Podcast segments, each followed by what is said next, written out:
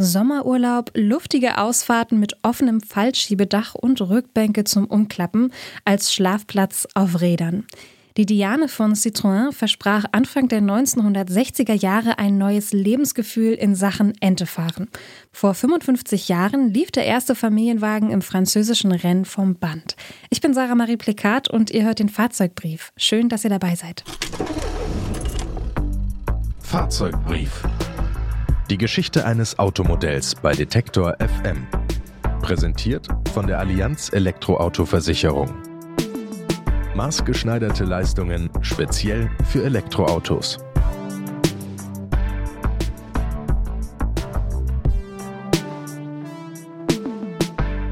Bei der Ente denken viele vielleicht zuerst an diesen etwas rundlichen Wagen, der ein bisschen so aussieht wie der VW Käfer, nur mit einer etwas längeren Schnauze von FahrerInnen liebevoll auch Regenschirm auf Rädern genannt.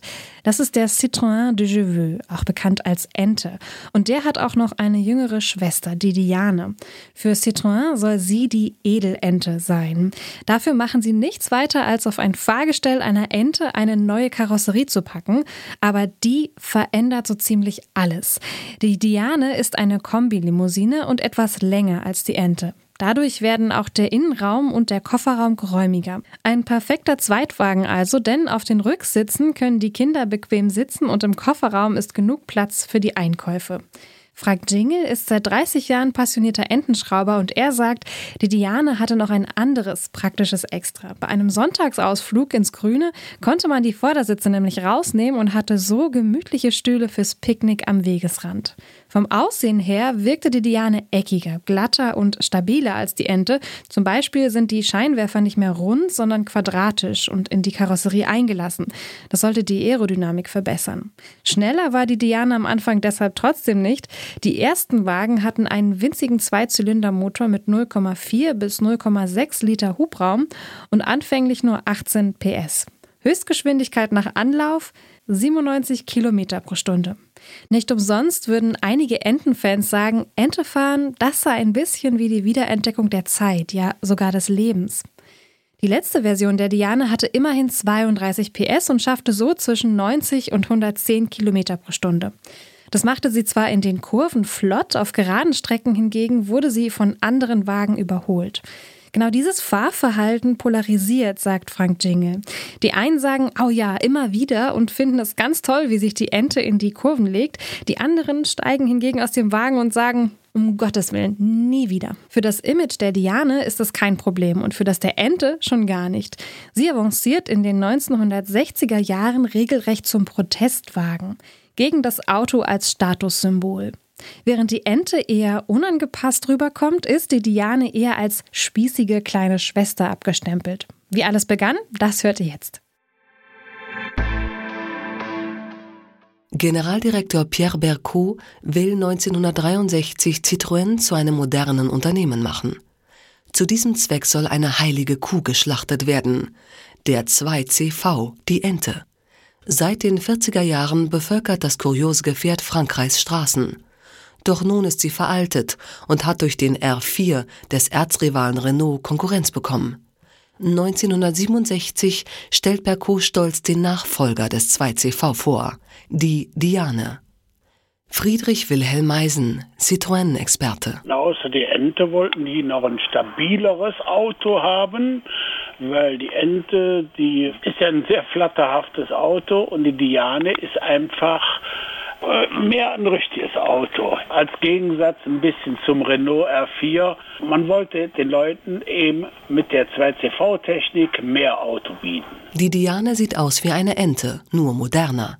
Die Scheinwerfer sind im Kotflügel eingelassen, die Form ist kühl und eckig. Kein Mensch mag den kleinen Neuling, der mit 18 PS anfangs noch ziemlich schwach auf der Brust ist. Bevor es weitergeht, eine kurze Unterbrechung für unseren Werbepartner. Ein Schaden kann schnell teuer werden, auch am Elektroauto. Deshalb ist eine gute Versicherung extrem wichtig. Die Allianz E-Auto-Versicherung bietet maßgeschneiderte Leistungen speziell für Elektroautos. Zum Beispiel zuverlässiger Schutz für euren Akku, also für das Herzstück eures E-Autos. Auch das Ladekabel ist mit drin. Egal ob während des Ladens geklaut oder von einem Tier angefressen. Darüber hinaus könnt ihr wählen Ist der Akku im Schadenfall komplett zerstört, hat also einen Totalschaden erlitten, erstattet die Allianz euch im Tarif Komfort 24 Monate lang den Neupreis. Im Tarif Premium sind es sogar 36 Monate. Und wenn sich der Akku mal entleert, macht euch der optional erweiterbare E-Pannenservice schnell wieder mobil. Lasst euch in eurer Agentur vor Ort beraten oder schaut vorbei auf allianz.de slash elektro. Den Link findet ihr auch in den Shownotes. Die Diane ist einfach ein stabiles Mehrauto, wurde aber mit derselben Motorausrüstung wie die Ente gefertigt, zuerst mit 18 PS, dann mit 21,5 PS, dann mit 23 PS und zum Schluss bis zu 32 PS. Im Großen und Ganzen ähnelt die Diane sehr der Ente. Nur in der Diane gehen die Türen nicht spaltweise auf wie im 2CV. Da ist alles stabiler und man hat einen besseren Eindruck. 1968 hat Citroën aus der schwächlichen Diane ein leistungsstarkes, ernstzunehmendes Auto gemacht. Die Firma hofft auf gute Verkaufszahlen. Doch dann passiert, womit kein Marketing-Experte gerechnet hat. Die Generation der 68er sucht sich ausgerechnet die veraltete Ente als Kultauto aus. In ganz Europa verfallen Studenten, Intellektuelle und Künstler dem Charme des Oldtimers. Die technisch überlegene Diane will kaum jemand kaufen. Pierre Bercot muss wohl oder übel die Ente weiter produzieren. Die modernere, aber ungeliebte Schwester Diane wird 1983 aufgegeben aber die seit 1948 fast unveränderte Ente läuft bis 1990 vom Band. Bis in die 1980er Jahre hinein hat Citroën insgesamt etwa 1,4 Millionen Exemplare von der Diane gebaut. Von der Ente hingegen waren es bis 1990 rund 5 Millionen. Von der Diane gab es übrigens auch einen Kastenwagen, die Acker-Diane. Das waren kleine Transporter, wahlweise auch als Wohnmobil ausgebaut, mit Kocher, Waschbecken und Liegefläche, erzählt Frank Jingle. Übrigens, gebaut wurde die Diane nicht nur in Frankreich, sondern auch in Jugoslawien und im Iran. Dort gab es sie als Pickup mit geräumiger Ladefläche für Gemüse, Obst, Material und alles, was so transportiert werden musste. Und heute? Die Diane ist rar geworden. Während sie bis etwa 2010 vor allem als Ersatzteillager für die Ente gebraucht wurde, ist sie heute ein richtig seltenes Schmuckstück. Sie muss ihre LiebhaberInnen finden, sagt Frank Jingle. Und das hat nicht nur unbedingt etwas mit dem Preis zu tun, denn eine gut erhaltene Diane findet man heute schon für 5000 Euro. Eine Ente hingegen kann gut und gerne zwischen 15.000 und 20.000 Euro kosten. Spannende Hintergrundstories und Anekdoten zu den verschiedensten Automodellen gibt es jeden Donnerstag hier bei Detektor FM, in der Detektor FM App und überall da, wo es Podcasts gibt.